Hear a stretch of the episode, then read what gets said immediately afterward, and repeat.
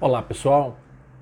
Hoje vou narrar-lhes uma das histórias mais importantes, mais significativas de toda a minha vida, porque de alguma forma, por meio dela, pautei-me em diversas ações dali para frente, desde aqueles anos até hoje. Foram lá naqueles idos dos anos 90, começo dos anos 2000, quando, em algumas visitas a um hospital oncológico, conheci um senhor muito simpático, mas uma daquelas criaturas que efetivamente fazem o mundo ser diferente. Tamanha bondade, tamanha brandura, tamanha forma educada de tratar-nos a todos, mesmo estando ele na condição de um paciente, nós nos sentíamos, na verdade, tratados por ele, pela forma como ele cuidava e zelava por cada um. Tinha uma filha zelosa, que cuidava dele todos os dias, estavam juntos, nas idas, vindas, nas, nos tratamentos, nas cirurgias e, obviamente, em todo o processo terapêutico. E esses anos, desde o começo, quando foi descoberto aquele câncer, ele, na verdade, sempre dizia uma frase que marcava a todos: Fiquem tranquilos, eu vou me curar, eu vou sarar. E era gostoso vê-lo falando aquilo, porque ele falava com uma verdade, com uma intensidade. Fiquem tranquilos, eu vou sarar. E a filha sempre ouvia aquilo e todo mundo reforçava: sim, o senhor vai sarar mesmo. Passado alguns anos de tratamento, houve uma piora considerável no quadro clínico geral. E então, já numa ocasião em que os próprios médicos chamaram a filha e disseram-lhe né, que talvez o tempo dele com aquele corpo físico não demoraria, não tardaria muito a encerrar-se. E então, aquele dia, uma certa ocasião, ela me liga aos prantos e pede que eu vá até o encontro dos dois. E antes de vê-lo, encontrei com ela então e falamos por um bom tempo. E ela então me diz que o pai havia lhe chamado para uma conversa, dizendo-lhe então carinhosamente: Filha minha, sarei. E ele falava isso com uma intensidade, com o mesmo vigor, porque de alguma forma a doença não lhe tirara aquele ânimo, aquela disposição mesmo com todas as dificuldades enfrentadas. Ele então diz: Sarei.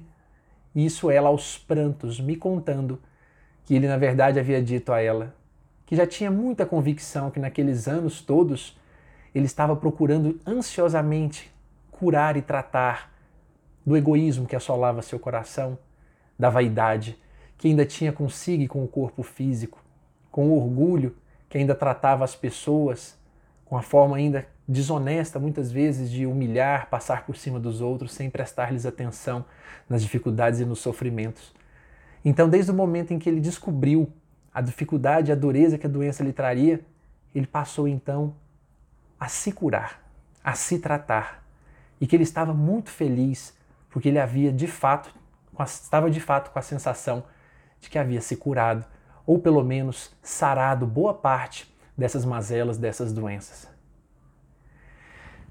Até hoje me lembro do quanto essa conversa foi importante para mim. Porque aquela filha chorando à minha frente, e nós, na verdade, chorávamos um tanto juntos, porque já era como um pai, um amigo para nós, e um pai muito especial para ela, acabaram de nos deixar ali a reflexão que talvez nós precisássemos. Porque após alguns dias depois dessa conversa, depois fui lá, tive a oportunidade de ainda conversar com ele um pouco, e ele re repetiu para mim uma parte dessa belíssima conversa que teve com a filha, mostrando-nos que de fato estava curado e que o tempo de vida que lhe restava era ainda suficiente para contar-nos isso. Depois daquela oportunidade, sempre guardo comigo a impressão de que ainda nós temos um dia, uma oportunidade a mais para curarmos isso, para observarmos de alguma maneira. Se ainda de alguma forma somos também aqueles que ainda humilham, que ainda criticam, que ainda se aproveitam de alguma superioridade, seja ela qual for, para passar por cima, para sentirmos-nos vaidosos, para na verdade não auxiliarmos aquele que muitas vezes precisa de um amparo. Essa filha, certamente, uma amiga que é até hoje, vai ouvir isso daqui, provavelmente vai me ligar e nós vamos conversar como sempre o fazemos e ao final da conversa, como sempre terminamos, vamos perguntar um para o outro: "E aí, como estão as coisas?" E vamos responder uma única palavra para que a conversa na verdade não se delongue mais estamos sarando. Depois daquela experiência, a sensação de felicidade, de um dizer para o outro, estamos sarando, sempre dá a impressão de que todos os dias começamos a identificar um pouco daquilo que precisamos mudar e transformarmos em nós mesmos. Há um provérbio latino muito bonito que diz que o primeiro passo para a cura é saber qual é a doença.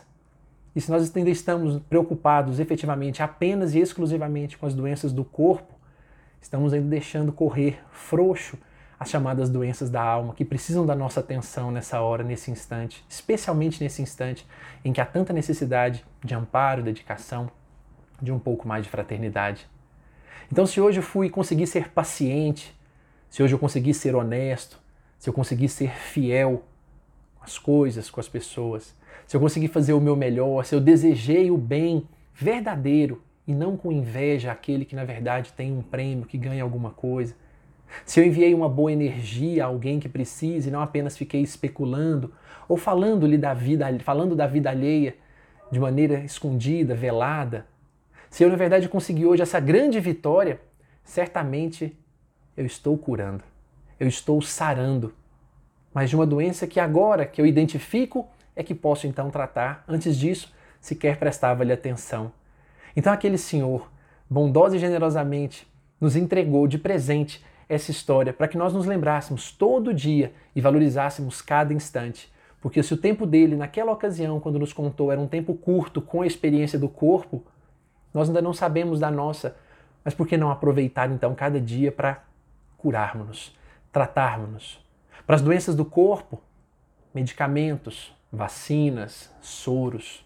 Para as doenças da alma, amor, um tanto mais de dedicação, um tanto mais de alto amor, de observar-se e transformar-se também. Pensando nisso, fico feliz em imaginar que, sem dúvida alguma, nós ainda temos tempo e se porventura estivermos em situação difícil, em conflitos com a vida, tivermos passado, passado por perdas, complicações de toda a ordem, material e também espiritual, a sensação que tem depois de passar pela experiência com essa família querida é exatamente de guardar a certeza de que estamos nos, estamos nos tratando, estamos curando. Mas não basta passar pela experiência. Eu encerro esse doce de leite vida que nos leva a tantas reflexões em cada um numa circunstância de vida, com uma frase de Sêneca, que talvez tenha deixado uma síntese, uma verdadeira síntese, quando nos dizia: é parte da cura o desejo de ser curado. Que nós possamos pensar com carinho. É parte da cura o desejo de ser curado. E que tenhamos uma semana de muitos tratamentos, autotratamentos e que saibamos tratar as pessoas também com mais amor. Forte abraço a todos.